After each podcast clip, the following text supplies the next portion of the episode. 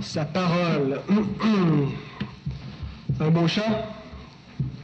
Des belles, euh, images qui illustrent des, des vérités précieuses.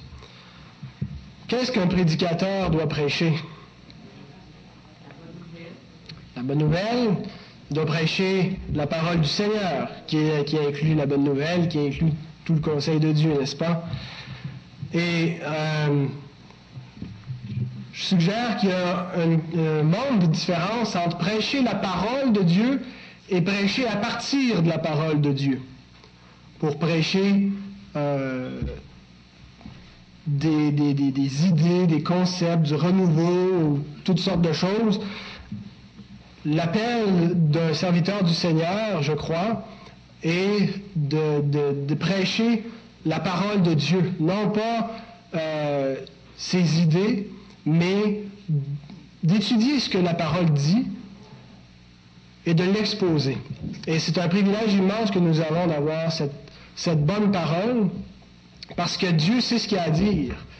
Et, quand j'ai compris quelle devait être la, la, la, tâche du prédicateur, ça m'a honnêtement enlevé un fardeau extraordinaire. Parce que je me suis dit, avant, je me disais, qu'est-ce que je veux bien raconter aux gens? Et là, on cherche des idées pour être intéressant, euh, un peu d'humour, euh, pour être agréable, ainsi de suite. Et puis, quand je me prépare au début de la semaine, le lundi ou le mardi, ou vendredi, si je suis en retard pour préparer mon message, j'ouvre le texte et tout y est.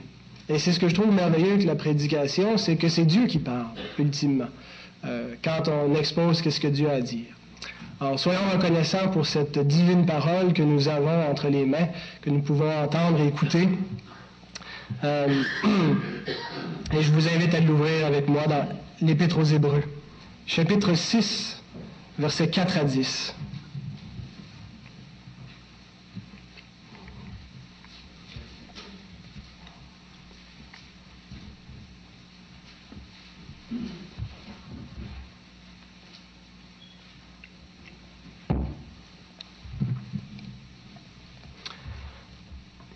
Car il est impossible que ceux qui ont été une fois éclairés, qui ont goûté le don céleste, qui ont eu part au Saint-Esprit, qui ont goûté la bonne parole de Dieu et les puissances du siècle à venir, et qui sont tombés, soient encore renouvelés et amenés à la repentance, puisqu'ils crucifient pour leur part le Fils de Dieu et l'exposent à l'ignominie. Lorsqu'une terre est abreuvée par la pluie qui tombe souvent sur elle, et qu'elle produit une herbe utile à ceux qui, pour qui elle est cultivée, elle participe à la bénédiction de Dieu. Mais si elle produit des épines et des chardons, elle est réprouvée, et près d'être maudite, et on finit par y mettre le feu. Quoique nous parlions ainsi, bien-aimés, nous attendons pour ce qui vous concerne des choses meilleures et favorables au salut. Car Dieu n'est pas injuste pour oublier votre travail et l'amour que vous avez montré pour son nom, ayant rendu et rendant encore des services aux saints. Ouf! C'est un texte qui, euh, qui est difficile, n'est-ce pas?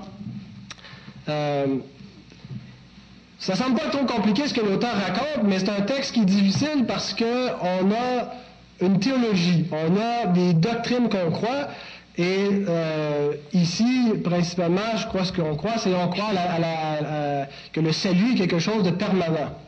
N'est-ce pas? Et quand on lit ça, il y a plusieurs points d'interrogation qui surgissent. On va prier d'abord.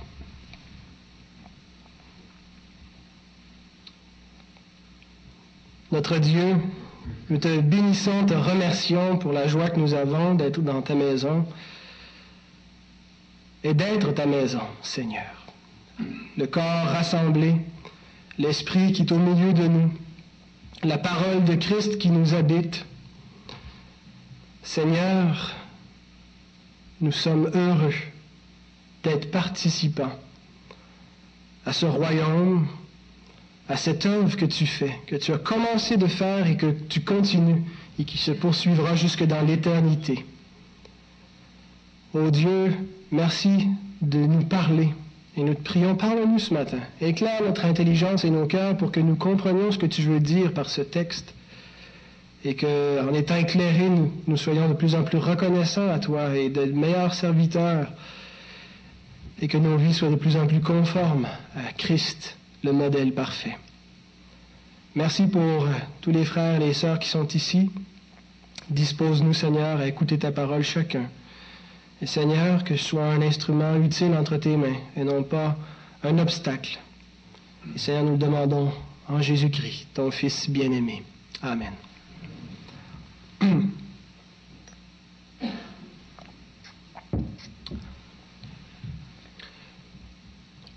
Ce texte, l'auteur répond à la question Qu'est-ce qui arrive avec ceux qui abandonnent? C'est une question qui est nécessaire de poser parce qu'il y a effectivement des personnes qui ont professé un moment et qui ont abandonné. Alors, qu'est-ce qui arrive avec ceux-là? Si la Bible dit que pour être sauvé, il faut la foi, et si ces personnes-là n'exercent plus la foi, Or, l'enseignement de l'Écriture et de ce texte en particulier, c'est que seuls ceux qui persévèrent seront sauvés. Ceux qui abandonnent sont perdus. Le problème que ça pose quand on dit ça, c'est est-il possible de perdre son salut? Et ce passage est, un des, des, favoris des Arméniens. Les Arméniens c'est, euh, il y avait un certain théologien, Arminius, euh, hollandais, qui rejetait euh, les enseignements du réformateur Jean Calvin concernant le salut. Alors, ceux qui croient comme Arminius, on les appelle des Arméniens. Alors, ce qu'il rejetait, c'est que l'homme n'est pas totalement dépravé. il a la capacité, dans son état, même pécheur, de se tourner vers Dieu par lui-même, de choisir Dieu, croyant au libre arbitre. Euh, et euh, Dieu n'a pas choisi personne, mais c'est l'homme qui choisit Dieu. Donc, nous élisons Dieu, et Dieu le sait d'avance. Christ est mort pour tous les hommes, indistinctement, euh, et l'Esprit ne peut pas nous pousser, malgré nous, à recevoir Christ. Ça se fait par notre volonté. Donc, ultimement, dans la conception d'Arminius, c'est l'homme qui, c'est sa volonté qui le sauve. Alors, et Arminius croit, et c'est le point important, que le salut se perd. Alors, d'où ça vient dans les milieux évangéliques, la doctrine de la perte du salut, ça vient d'Arminius. Alors, c'est lui qui a enseigné cela. Euh, je ne pense pas cependant que ce texte favorise la position d'Arminius pour la raison suivante. Arminius dit qu'il est possible que quelqu'un soit sauvé, qu'il perde son salut, puis qu'il soit sauvé à nouveau. Puis ça peut continuer comme ça. Il faut juste qu'à la fin, quand il meurt, il soit sauvé. Mais le texte dit que si quelqu'un a été éclairé et qu'il a fini par rejeter, il est impossible qu'il soit ramené. Il ne dit pas tu peux être sauvé, puis être sauvé, être sauvé. Si tu as été éclairé, tu as rejeté, il est impossible d'être ramené. C'est bien ce que le texte dit, n'est-ce pas? Donc, ce n'est pas un texte qui favorise l'arménianisme, qu'on peut être sauvé par notre salut et le retrouver. Ce texte est un des meilleurs exemples qu'on peut prendre pour montrer que l'Écriture interprète l'Écriture. C'est-à-dire que pour comprendre ce texte, on va avoir besoin d'autres textes. Il faut prendre des textes plus clairs de la Bible et éclairer le texte qu'on a sous les yeux pour comprendre ce que ce texte-là veut dire. Alors, on part de l'a priori que la Bible est la parole de Dieu inspirée, qu'elle ne peut pas se contredire. Alors, si elle ne peut pas se contredire, le texte qu'on a dans les yeux ne peut pas contredire ce que Paul ou ce que Jésus, ce que d'autres ont dit ailleurs. Alors, la Bible va interpréter la Bible. Alors, laissons la Bible s'interpréter. Dans les versets 4 à 8, l'auteur parle des apostats. On va voir bientôt qu'est-ce que c'est qu'un apostat. Et les versets 9 à 10, il parle des croyants. Ça va être le plan qu'on va suivre. On va passer 90% du reste du sermon sur les apostats, puisque ça occupe la plus grande partie du texte. Les versets 4 à 8, la première chose qu'on doit se poser, c'est de qui est-il question? De qui ça parle? Ça ne parle pas de vrais croyants. Et ça ne parle pas non plus de simples pécheurs. Mais c'est une troisième catégorie, ça nous parle d'apostats. Alors, ce n'est pas des croyants, ce n'est pas des simples pécheurs, ce n'est pas juste des inconvertis dont il est question, mais ce sont une autre catégorie d'individus, ceux que la Bible appelle des apostats. Alors, qu'est-ce que c'est qu'un apostat? C'est quelqu'un qui a cru pour un temps et qui a abandonné, qui a rejeté. Pas juste négligé, il a rejeté. Or, en quoi est-ce que les apostats sont distincts des croyants? Et ça va être les sous-points. On va voir qu'ils sont distincts par rapport à leur chute, parce que les croyants font une chute, mais différente. On peut chuter, on tombe. On va voir, donc, ils sont distincts des croyants ce qui a trait à leur chute, à leur expérience spirituelle, l'expérience qu'ils font du salut, si on veut, leur état et leur fin. vous avez noté ça? La chute, l'expérience, l'état et la fin. Et sur ces quatre aspects-là, ils sont différents des croyants. leur chute. Leur chute, c'est la distinction fondamentale d'avec les croyants. Ce qui nous permet de comprendre que dans le texte, il n'est pas question de véritables croyants, c'est la chute des personnes mentionnées. Nous lisons car il est impossible que ceux qui ont été une fois, et là on a une description d'une expérience spirituelle, et qui sont tombés, soit encore renouvelé et amené à la repentance. Entre le début de cette phrase et la fin de la phrase, on retrouve une description d'une expérience spirituelle. Et cette expérience-là semble identique à celle des vrais croyants. Ils ont été éclairés, ils ont eu part au Saint-Esprit, ils ont goûté la bonne parole. Comment établir donc une distinction entre les apostats et les croyants, si l'expérience qui est décrite semble être la même? Alors c'est précisément sur la question de la chute. Quand il dit ils sont tombés, la différence est là. Ils sont tombés.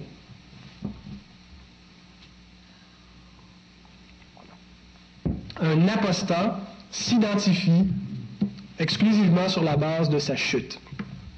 Ils sont tombés, c'est le verbe parapipto.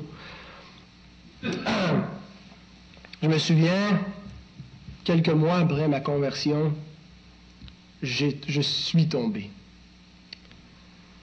Je me souviens d'un matin où, euh, pas longtemps après être tombé, je me suis vu pour faire mes dévotions et puis je pensais que ça y était. J'avais perdu mon salut.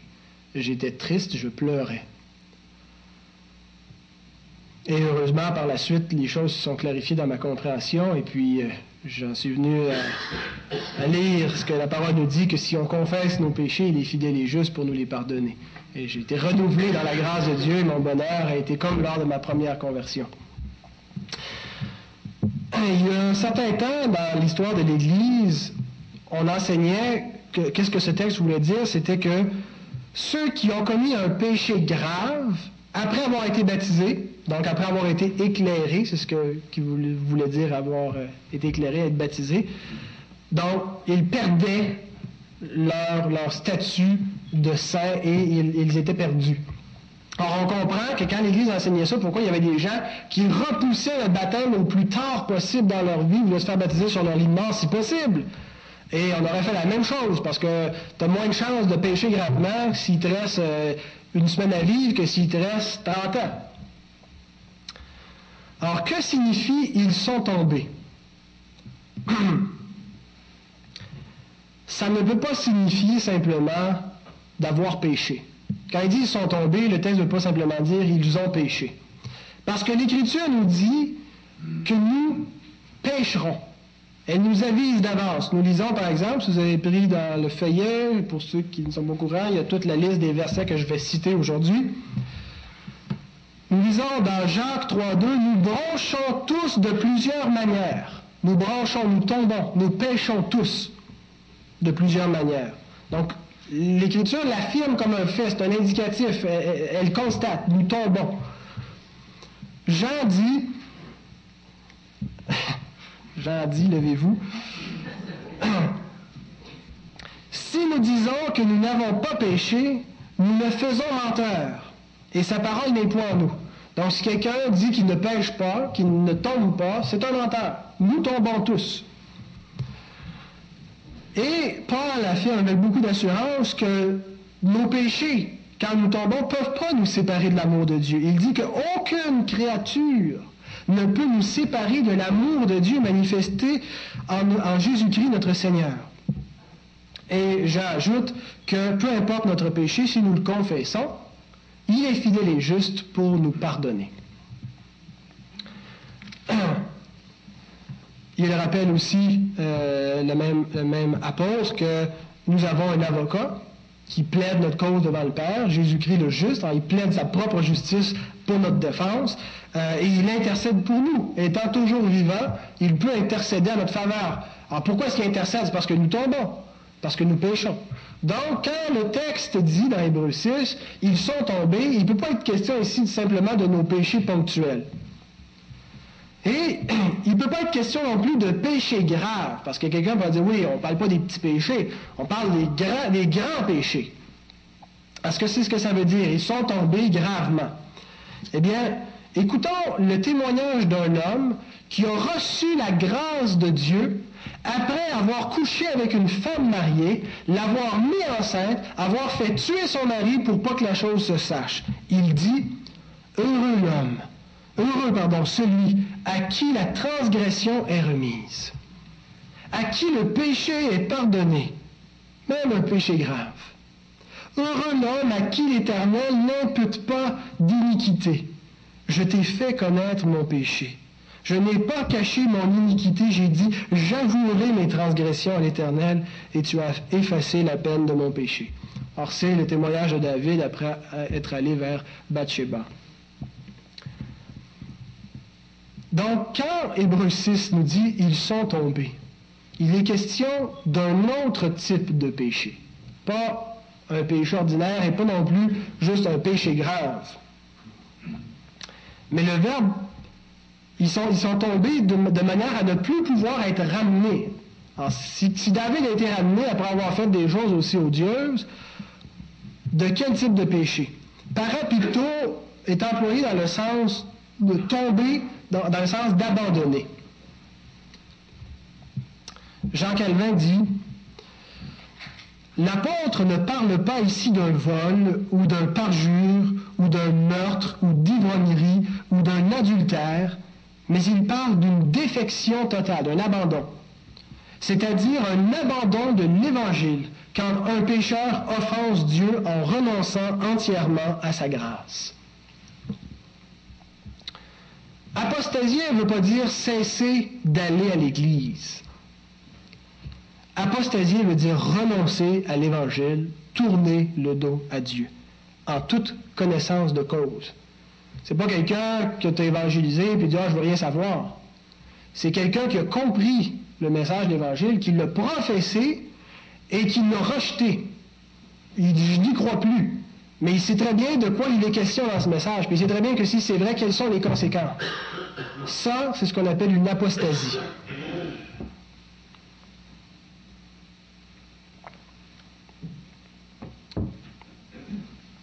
Et c'est de ce qu'il est question quand l'auteur dit ils sont tombés, ils ont abandonné. C'est précisément ici que surgit la question ont-ils perdu leur salut? Est-il possible de perdre notre salut? Hein, euh, très bien, ils sont tombés, ils ont abandonné Dieu, mais avaient-ils vraiment connu Dieu? Et c'est précisément ici que se manifeste la différence entre les croyants et les apostats. Les vrais croyants ne peuvent pas tomber de cette manière-là, ne peuvent pas rejeter de cette manière-là. Pourquoi? Nous lisons dans l'épître de Pierre, à vous qui, par la puissance de Dieu, êtes gardés par la foi pour le salut. C'est pas parce que les croyants se gardent, c'est parce qu'ils sont gardés. Gardés contre les invasions du malin qui pourrait nous éloigner de Dieu, mais gardés contre les évasions, contre notre propre rébellion pour nous détourner de Dieu. Nous sommes gardés par Dieu. Jean ajoute, Nous savons que quiconque est né de Dieu ne pêche point, mais que celui qui est né de Dieu se garde lui-même et le malin ne le touche pas. C'est le fameux passage où Jean parle du péché qui mène à la mort. Il dit, ce n'est pas pour ce péché que je dis de prier. Et quand il dit celui qui est né de Dieu ne pêche pas, c'est-à-dire il ne pêche pas dans le sens qu'il ne commet pas le péché qui mène à la mort. Ça ne veut pas dire qu'il ne commet pas de péché. Alors, il ne commet pas l'apostasie. Et l'apostasie peut prendre plusieurs formes. Ça peut être l'abandon, ça peut être, et dans le cas de Jean, c'était une, erreur christologique majeure, c'est-à-dire d'avoir une fausse doctrine du Christ. Euh, à son époque, c'était le docétisme où les gens rejetaient l'humanité de Christ, ne croyaient pas que Christ était un humain, donc ils avaient un faux Christ. Et Jean va dire, si quelqu'un va plus loin dans la doctrine de Christ que ce qui a été enseigné, il, n'est pas l'enfant de Dieu, il ne le recevait pas, il est anathème. Il n'a ni le Fils ni le Père, il n'y a rien. Alors, il est possible d'apostasier par une fausse doctrine ou par un abandon. Mais dans un comme dans l'autre, Jean dit, celui qui est né de Dieu ne pêche pas, il ne commet pas le péché qui mène à la mort. Paul, plein d'assurance, dit, vous avez dans Romains euh, quelques versets entre, dans le verset 8, euh, chapitre 8, entre les versets 30 à 39, ceux qu'il a prédestinés, il les a aussi appelés. Ceux qu'il a, appelés, il les a aussi justifiés. Ceux qu'il a justifiés, il les a aussi glorifiés. Si Dieu est pour nous, qui sera contre nous? Qui accusera les, élus de Dieu? C'est Dieu qui justifie. Qui les condamnera? Christ est mort, bien plus, il est ressuscité, il est à la droite de Dieu et il intercède pour nous. Qui nous séparera de l'amour de Christ? Sera-ce la tribulation, ou l'angoisse, ou la persécution, ou la faim, ou la nudité, ou le péril, ou l'épée Car j'ai l'assurance que ni la mort, ni la vie, ni les anges, ni les dominations, ni les choses présentes, ni les choses à venir, ni les puissances, ni la hauteur, ni la profondeur, ni aucune autre créature ne pourra nous séparer de l'amour de Dieu manifesté en Jésus-Christ notre Seigneur. Amen. Paul affirme ça de manière catégorique. Rien ne peut séparer de Dieu ceux que Dieu a appelés, justifiés, prédestinés, tout ce que Dieu a fait pour nous dans le passé, nous a scellés dans un état de salut avec lui. Et Jésus en ajoute, Jean 10, versets 27 à 29, Mes brebis entendent ma voix. Je les connais et elles me suivent. Je leur donne la vie éternelle et elles ne périront jamais. Personne ne les ravira de ma main. Mon Père qui me les a donnés est plus grand que tous, et personne ne peut les ravir de la main de mon Père. Personne ne peut les ravir de la main de mon Père. Il ajoute dans Jean 6, Tous ceux que le Père me donne viendront à moi, et je ne mettrai pas dehors celui qui vient à moi. Car je suis descendu du ciel pour faire non ma volonté, mais la volonté de celui qui m'a envoyé. Or, la volonté de celui qui m'a envoyé, c'est que je ne perde rien de tout ce qu'il m'a donné, mais que je le ressuscite au dernier jour. Frères et sœurs, croyez-vous que Christ va réussir la volonté de son Père? J'espère qu'il va la réussir. Je suis confiant, je suis persuadé que c'est le cas. C'est une promesse. Voici un syllogisme sûr. Vous savez, c'est quoi un syllogisme? Euh, syllogisme, c'est euh, tous les hommes sont mortels, Socrate est un homme, Socrate est un mortel. Ça marche pas toujours, on pourrait dire euh, les poules n'ont pas de dents, mon père n'a pas de dents, mon père est une poule, mais, en fait, ça c'est quand la majeure correspond pas à une vérité universelle, ça ne fonctionne pas. Euh, et il y avait, si vous. C'est pas un syllogisme dans ce cas-là, c'est un, sophisme. Donc, un syllogisme, tu as une proposition majeure qui est vraie, une proposition mineure qui s'y rattache, donc ça donne une, troisième affirmation. Alors, le syllogisme est suivant. Les brebis du Seigneur ne peuvent déchoir. C'est ce qu'on a vu. Les enfants de Dieu ne peuvent pas déchoir. S'ils gardent ces brebis, personne ne peut les ravir de sa mère. Rien ne peut nous séparer de l'amour de Christ. Maintenant, on lit dans le texte, certains sont tombés et ne peuvent être renouvelés. Conclusion, ces gens ne sont pas des brebis du Seigneur. Vous avez suivi le syllogisme? Les brebis ne peuvent pas tomber. Il y en a qui sont tombés. Ces personnes n'étaient pas des brebis.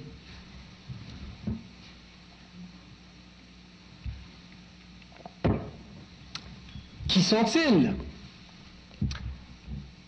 L'Écriture les appelle parfois des faux frères. qui s'introduit de manière furtive parmi, parmi les croyants. Et elle déclare quelque chose d'extrêmement important à leur sujet. Jean, il nous dit dans son épître, chapitre 2, verset 19. Ils sont sortis du milieu de nous, mais ils n'étaient pas des nôtres. Car s'ils eussent été des nôtres, ils seraient demeurés avec nous.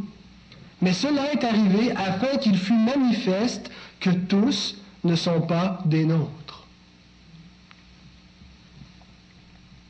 Une donnée assez importante. Ils étaient parmi nous, ils sont sortis du milieu de nous, mais ils n'étaient pas des nôtres. Comment ça? Parce que s'ils étaient des nôtres, ils seraient restés. La différence entre les croyants et les apostats, c'est que les premiers persévèrent, les autres abandonnent. Jésus dit, celui qui persévérera jusqu'à la fin sera sauvé. La persévérance est nécessaire au salut, non pas comme cause du salut, mais comme preuve du salut. Pourquoi est-ce que les faux croyants ou les apostats ne persévèrent pas? Parce que les pécheurs ne subsistent pas dans l'assemblée des justes, nous dit Psaume 1. Euh, suite à l'arminianisme, en fait, quand, Arminius a commencé à répandre ses idées euh, au 16e et 16e, 17e siècle, ah, lui, lui, il a vécu au, 16e et c'est là qu'il a, fait son travail. Et puis, ça a commencé à avoir beaucoup d'ampleur dans l'Église réformée de Hollande. De sorte que les théologiens ont dû convoquer un grand synode pour se pencher sur cette question-là de l'arménianisme. Et ils se sont rassemblés à Dordrecht ou à Dort en Hollande et ils ont écrit ce qu'on appelle les canons de Dort, une assemblée synodale qui a duré deux ans ils ont réglé cette question théologique de l'arménianisme et du salut. On a étudié les canons de Dort le mercredi soir pendant près d'un an. Alors, il y a un passage intéressant dans ces canons où ils sont penchés sur la question de euh, le problème avec ceux qui croient pour un temps. C'est un problème en particulier dans, leurs églises parce qu'ils ont des églises nationales, c'est-à-dire des églises mixtes où tout le monde est baptisé et tout le monde va à l'église. Alors, il y en a qui, effectivement, croient pour un temps. Nous, on a des églises de professants, ça règle le problème. Alors, c'est plus rare qu'on a des apostats, mais dans leur cas, c'était fréquent. Alors, qu'est-ce qui arrive avec ceux qui croient pour un temps? Ils ont appelé ça la foi temporaire. Et la foi temporaire, euh, ce qu'ils ont vu dans l'Écriture, c'est qu'elle euh, diffère d'avec la vraie foi sur au moins trois, trois aspects. Et je vous cite le, canon de Dort. Le Christ lui-même, dans Matthieu 13, 20 et dans Luc 8, 13, donc la parabole du semeur, établit manifestement une triple différence entre ceux qui ne croient que pour un temps et les véritables fidèles quand il dit que les premiers reçoivent la semence dans les endroits pierreux, les seconds dans la bonne terre, ou avec un cœur bon. Que ceux-ci n'ont point de racines, mais ceux-là de fermes racines. Que ceux-ci ne portent point de fruits, tandis que ceux-là produisent constamment leurs fruits en diverses quantités. La raison pourquoi Arminius se trompait, c'est qu'il ne voyait pas qu'il y avait une différence dans la nature de la foi. Lui, il voyait que ceux qui croient pour un temps ont cru avec une foi qui était de la même nature que ceux qui ont, qui ont cru pour tout le temps. Euh, mais c'est spécifiquement là que se trouve la différence.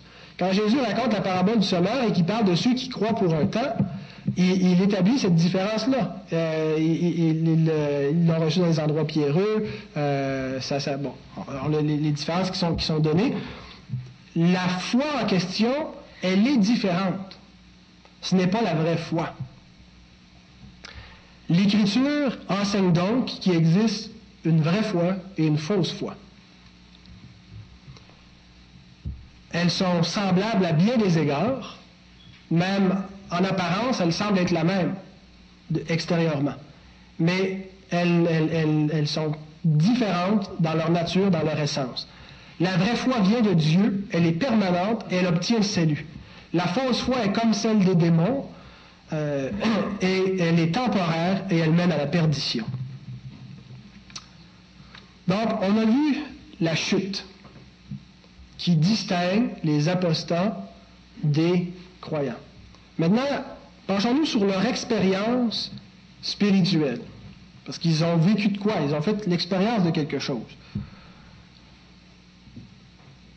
Ce qui augmente la difficulté à percevoir une différence entre les croyants et les apostats, c'est que leur expérience spirituelle semble conforme.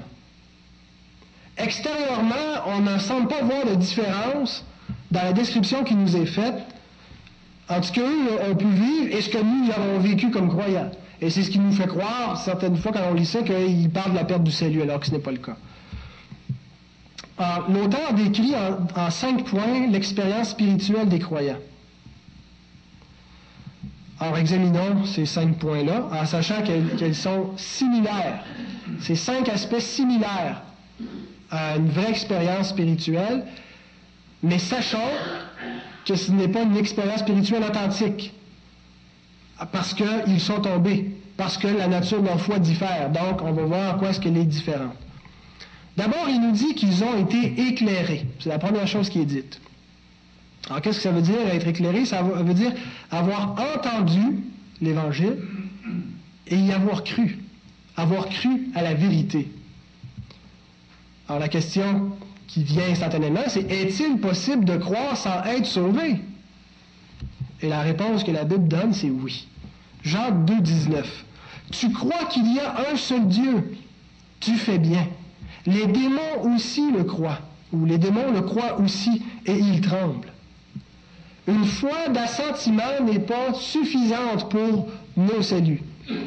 Ce matin, j'ai eu une rencontre avec Darren et Julie, et je voulais euh, expliquer à Julie qu'est-ce que c'était la nature de la vraie foi. Alors, ce que j'ai fait, j'ai sorti ma map, j'ai mon Road Atlas dans mon classeur, et j'ai dit, tu vois, Julie, on est, on est ici à Saint-Jérôme. Et je dis, ça, imaginez qu'ici, où on voit percer, que c'est le paradis. Genre, tu vois sur la carte les chemins pour s'y rendre, puis le seul chemin qui mène, c'est la route 132. Que tu passes au nord ou au sud de la Gaspésie, c'est la 132 pour arriver à Percé. Est-ce que tu me crois? Ben oui, je te crois, je le vois bien, hein, la, map est là. Eh bien, de donner ton sentiment à cette vérité, c'est pas suffisant pour t'amener à percer. Il faut que tu prennes le chemin et que tu y ailles. Alors là, j'ai ouvert ma Bible et dans Jean 14, 6, Jésus nous dit qu'il est le chemin, la vérité et la vie, qu'on ne peut pas aller au Père autrement que par lui. Il est la seule route qui mène. Alors ça, c'est la carte. La carte nous le dit. Alors je lui demande, est-ce que tu me crois que Christ est le chemin pour aller au paradis? Il me dit oui. Eh bien, si quelqu'un croit ça sans suivre Christ, il n'ira pas au paradis. D'avoir entendu la vérité, d'avoir cru la vérité, ce n'est pas suffisant pour être sauvé. La Bible dit qu'il faut répondre à cette vérité. Répondre, c'est-à-dire de, réagir conséquemment. Si on reconnaît que Christ est le Seigneur, ben, on doit en faire notre Seigneur, on doit lui donner notre vie, on doit se comporter comme tel. Il doit y avoir un changement de vie, une conversion.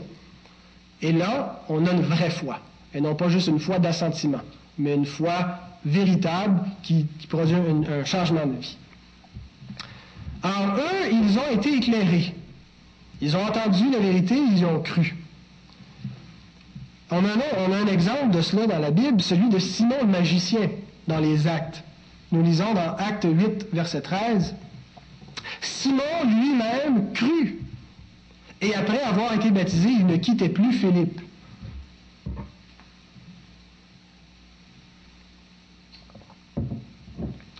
Et un peu plus loin, il va vouloir acheter le Saint-Esprit, acheter le don de donner le Saint-Esprit quand il va voir que les apôtres euh, imposent les mains, donnent le Saint-Esprit, et il va recevoir l'anathématisation de Pierre. Il va être euh, euh, l'anathématisation, va être rejeté, si vous voulez, une déclaration officielle. Il lui dit que ton argent périsse avec toi, puisque tu as cru que le don de Dieu s'acquérait à prix d'argent.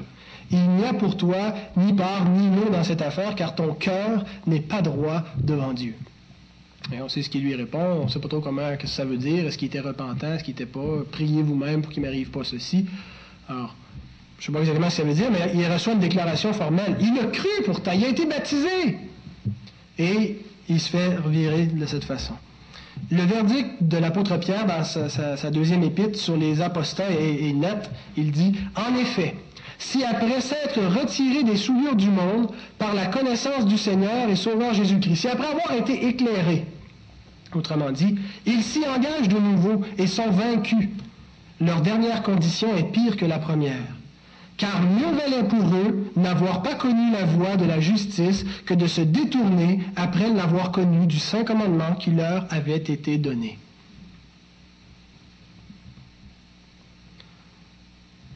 C'est quelque chose d'effrayant euh, à lire, ces affirmations-là. Ensuite, il nous dit qu'ils ont goûté le don céleste. Ils ont été éclairés et en plus, ils ont goûté le don céleste. Qu'est-ce que ça veut dire? Beaucoup de commentateurs croient que ça veut dire qu'ils ont participé au repas du Seigneur. Et je trouve que ça fait beaucoup de sens, surtout quand on tient compte du passage dans Jean 6 où Jésus se, présente comme le don céleste, le pain qui descendu du ciel que Dieu donne au monde pour avoir la vie.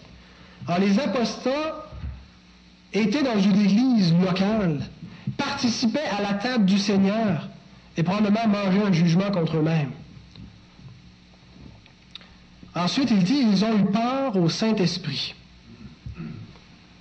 Il est impossible, quand il dit ça, que l'auteur euh, sous-entende qu'ils ont fait l'expérience de la régénération, de la nouvelle naissance. Parce que euh, l'esprit d'adoption est donné de cette manière pour les vrais croyants et eux persévèrent. Alors s'ils sont tombés, c'est qu'ils n'ont pas été régénérés. Alors comment peut-on participer à l'Esprit Saint sans être né de nouveau, sans être régénéré? Eh bien, en participant à une vie d'Église, on participe au Saint-Esprit. Paul il dit, soyez tous remplis de l'Esprit, puis il nous dit comment, chantant des cantiques, euh, louant Christ dans votre cœur, en partageant sa parole, en faisant ça, euh, euh, on participe à l'Esprit Saint. Alors si quelqu'un entre, qui est un inconverti, qui participe à un culte d'adoration, il a peur d'une certaine façon au Saint-Esprit, il est exposé au ministère de l'Esprit, il est même, il peut être éclairé dans ses pensées sans nécessairement faire l'expérience d'une nouvelle naissance. Il a, euh, donc en étant exposé à la parole, en prenant part au sacrement, en étant baptisé, en euh, prenant la table du Seigneur, en étant éclairé, ainsi de suite. Donc on peut participer au Saint-Esprit sans être mis de nouveau. Et un bon exemple qu'on a de ça, c'est Judas. Il est dit, il faisait partie des douze, auxquels Jésus a donné son esprit en les envoyant et leur donnant force et pouvoir sur tous les démons avec la puissance de guérir les maladies. Et Judas faisait partie de ceux qui avaient reçu l'esprit de cette manière. Et pourtant, Jésus lui-même, dans Jean 17, verset 12, l'appelle le fils de perdition. Alors pourtant, il a fait une expérience véritable du Saint-Esprit. Alors il est possible d'y avoir participé sans être né de nouveau. Ensuite, il dit qu'ils ont goûté la bonne parole. Alors c'est comme le, premier point, quand il dit euh, ils ont été éclairés, goûter la bonne parole, c'est un, synonyme. Ils ont fait une expérience réelle de la parole. C'est-à-dire qu'ils ont compris la bonne nouvelle, ils l'ont appréciée, hein, ils ont déclaré que c'était une bonne parole, et ils ont même fait un apprentissage. Il y a eu comme une espèce de croissance qu'on a vue, hein, comme la, plante qui, sort rapidement de terre et qui, croît rapidement. Ils croient pour un temps, ils sont, enthousiastes, donc ils ont euh, développer un petit peu.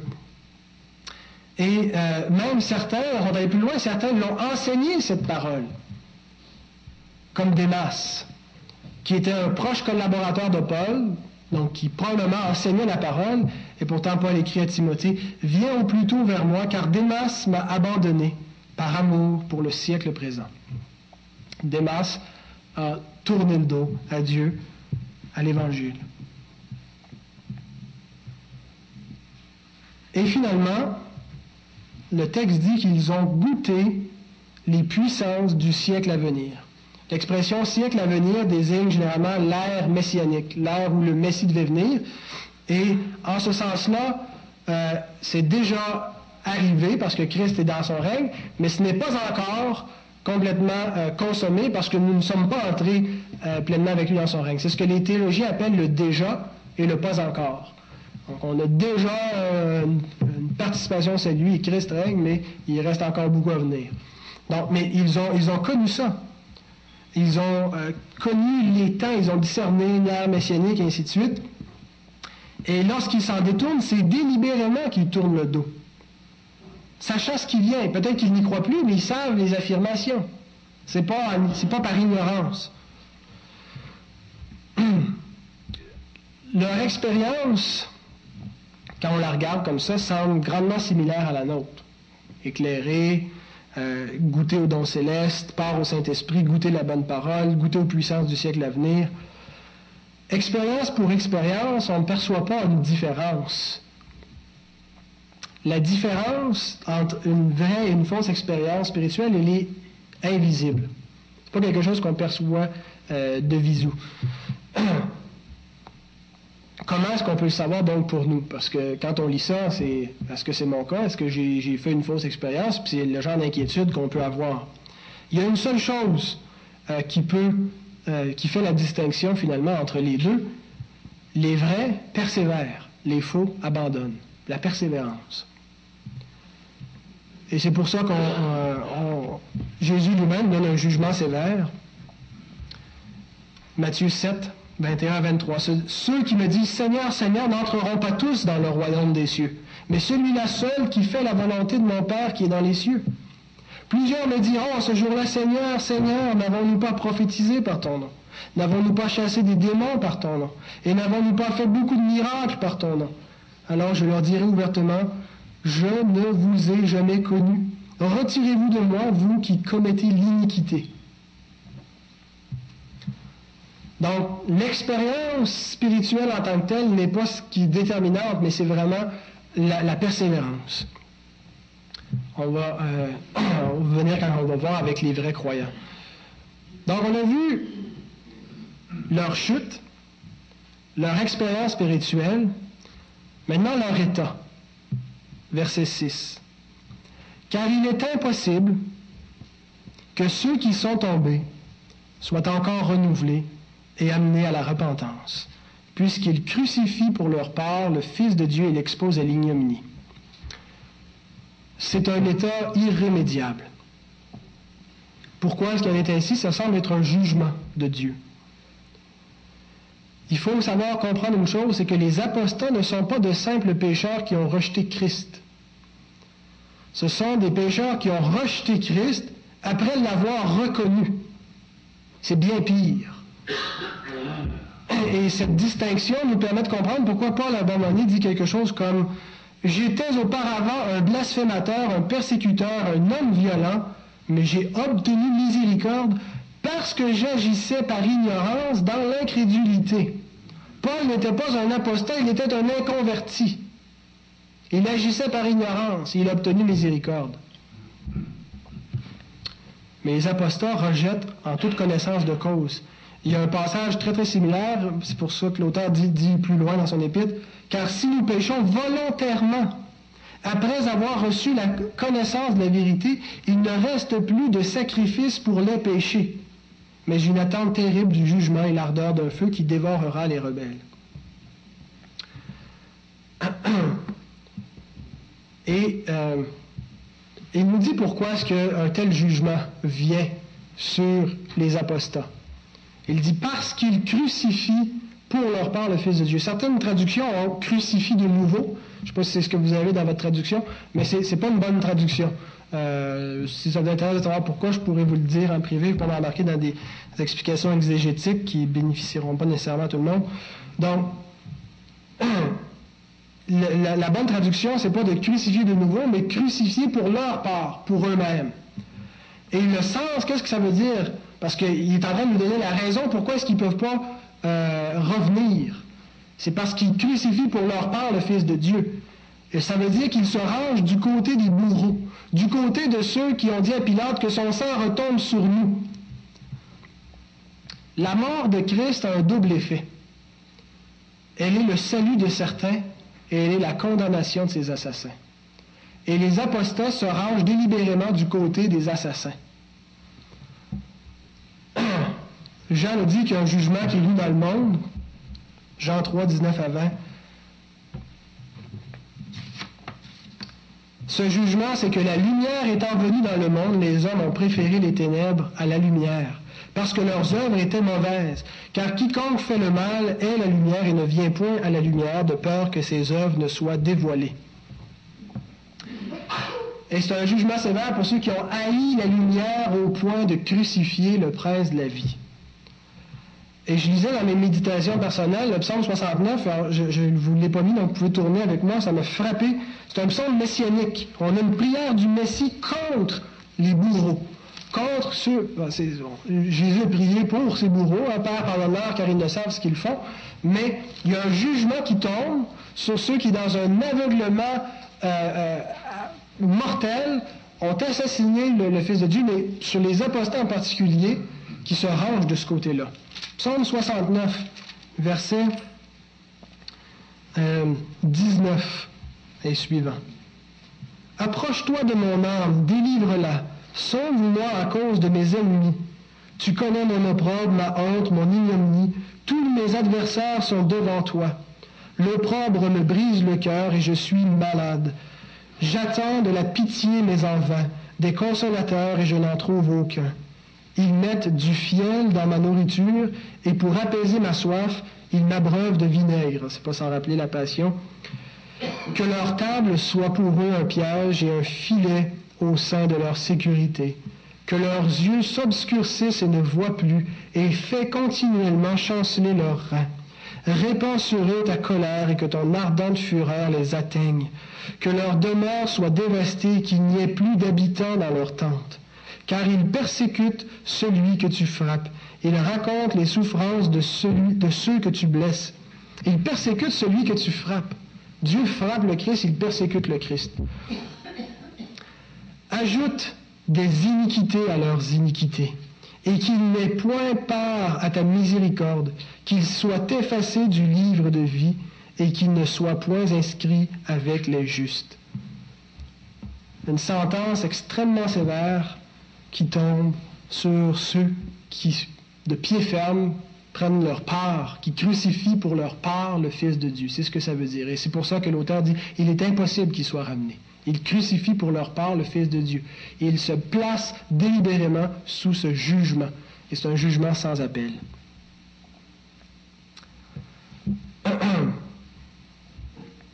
Et le temps des verbes qui est utilisé pour dire ça, c'est un participe qui montre que c'est un état continuel. Il continue perpétuellement de crucifier le Fils de Dieu, de le piétiner, de l'exposer à l'ignominie. C'est, n'est pas quelque chose de ponctuel, ils se sont trompés, ils veulent virer de bord. C'est par le jugement de Dieu, c'est quelque chose de bien perpétuel. Leur fin. Qu'est-ce qui leur arrive? Une seule fin les attend, la réprobation, la malédiction, le feu. C'est un jugement terrifiant, mais un jugement juste. C'est quand on voit le jugement de Dieu qu'on comprend l'horreur du péché. C'est quand on voit la croix de Christ qu'on comprend la méchanceté de nos actions. Ce qui en a coûté à Dieu pour nous sauver. Alors, ce qui est tombé sur Christ, c'est ce qui tombe sur ceux qui le rejettent de la sorte, l'enfer. Ils avaient toutes les raisons pour porter du fruit. Ils ont été arrosés et cultivés souvent, mais ils ont produit le contraire, les fruits du péché. Et épines et chardons qui sont donnés, c'est exactement ce que Dieu dit après la chute dans Genèse 3.18, que la terre va des épines et des chardons. Le résultat du péché, c'est ce qu'ils ont produit.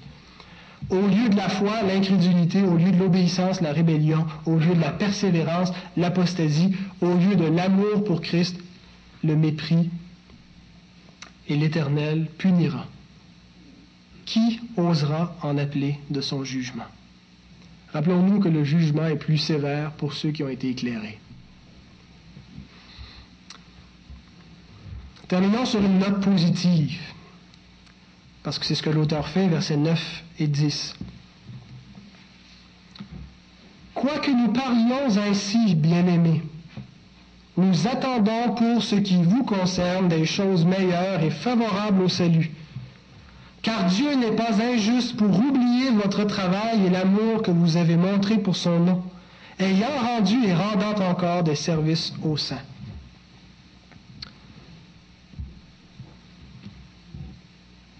Quelle est la base de l'assurance de l'auteur? Comment il peut dire, affirmer ça? Il vient d'écrire ça, puis là, subitement, il semble très, très, très confiant de ce qui les attend. La base de son assurance, c'est quand il constate la persévérance des Hébreux. Persévérance qui s'est manifestée, il l'a décrit dans les mots travail, amour, service.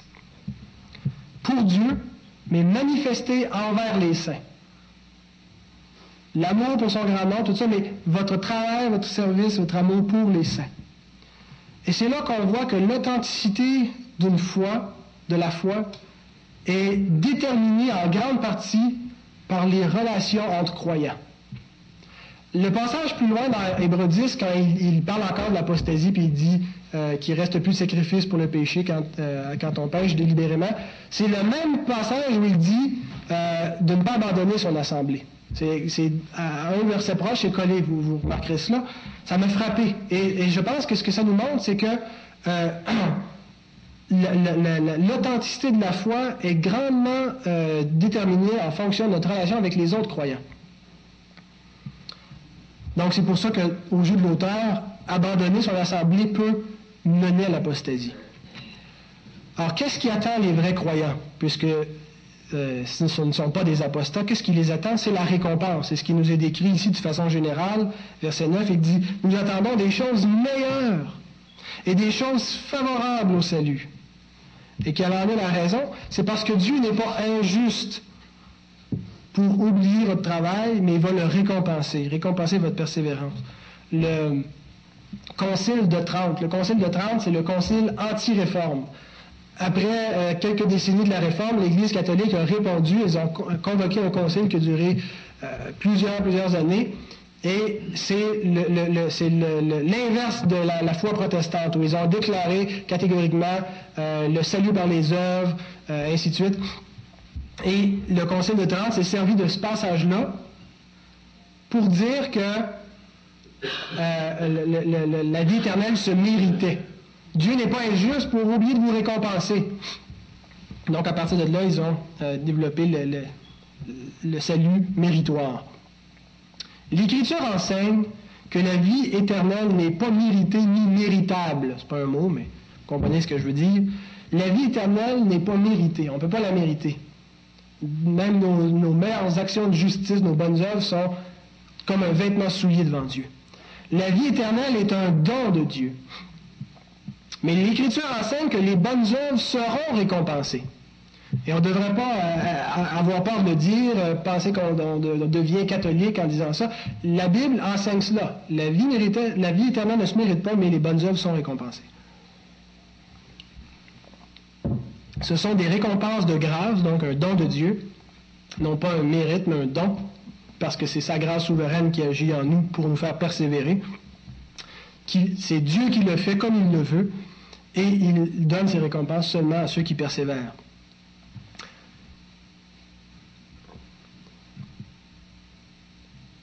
Quel est le but de l'Écriture? En nous exposant la doctrine la persévérance des saints, de la nécessité pour les saints de persévérer pour obtenir le salut éternel et les bénédictions eschatologiques. La Bible, en nous enseignant ça, ne veut pas nous pousser à marcher par la peur. L'intention de l'Écriture, c'est pas qu'on ait tellement peur, puis que là, on se mette à, être euh, des, activistes ou des légalistes pour euh, s'assurer qu'on rentre au ciel. Quand l'Écriture nous enseigne, c'est tous les passages qui parlent de ça, de la persévérance, le but de la parole, c'est que nous reconnaissions, par les données que la Bible nous donne, que nous reconnaissions si nous sommes des vrais croyants. Et qu'en le reconnaissant, nous ayons de l'assurance et non pas une crainte, que nous ayons de la confiance en, reconnaissant l'évidence dans nos vies que nous sommes vraiment des enfants de Dieu. Exactement comme Jean l'écrit dans son épître, il dit le but de son épître. Il dit, je vous ai écrit ces choses afin que vous sachiez que vous avez la vie éternelle, vous qui croyez au nom du Fils de Dieu. 1 Jean 5, 13.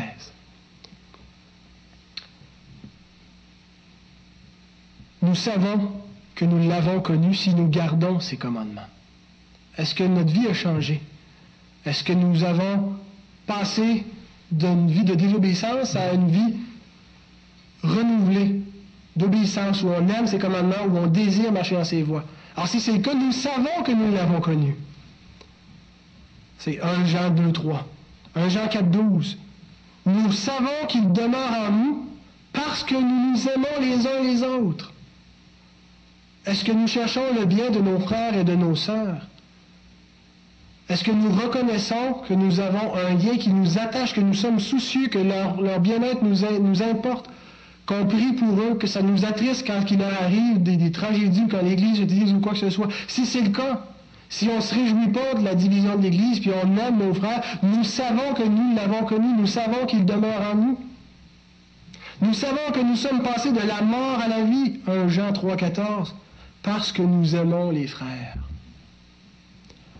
Le but de l'Écriture est de nous encourager, de nous montrer que nous sommes des enfants de Dieu, non pas des apostats, que nous reconnaissions par ces choses, et de savoir que si nous avons persévéré jusqu'ici, qu'est-ce qui a fait que nous avons persévéré? Qu'est-ce qui fait, mon frère, ma soeur, que tu es encore ici? Qu'est-ce qui fait que je suis encore ici? On a eu toutes les raisons d'abandonner. La grâce de Dieu, la puissance de Dieu, la persévérance des saints, c'est la persévérance de Dieu avec nous. Et c'est extrêmement important de, comprendre ça. La persévérance des saints n'est pas une condition pour être sauvé. C'est une grâce qui vient avec le salut. Dieu persévère avec nous. Et la preuve que nous sommes sauvés, c'est la persévérance de Dieu avec nous. Alors soyons encouragés par cette grâce-là qui est surabondée. Et plus nous, nous marchons dans ces voies, plus l'encouragement est grand, plus l'assurance est grande. Prions.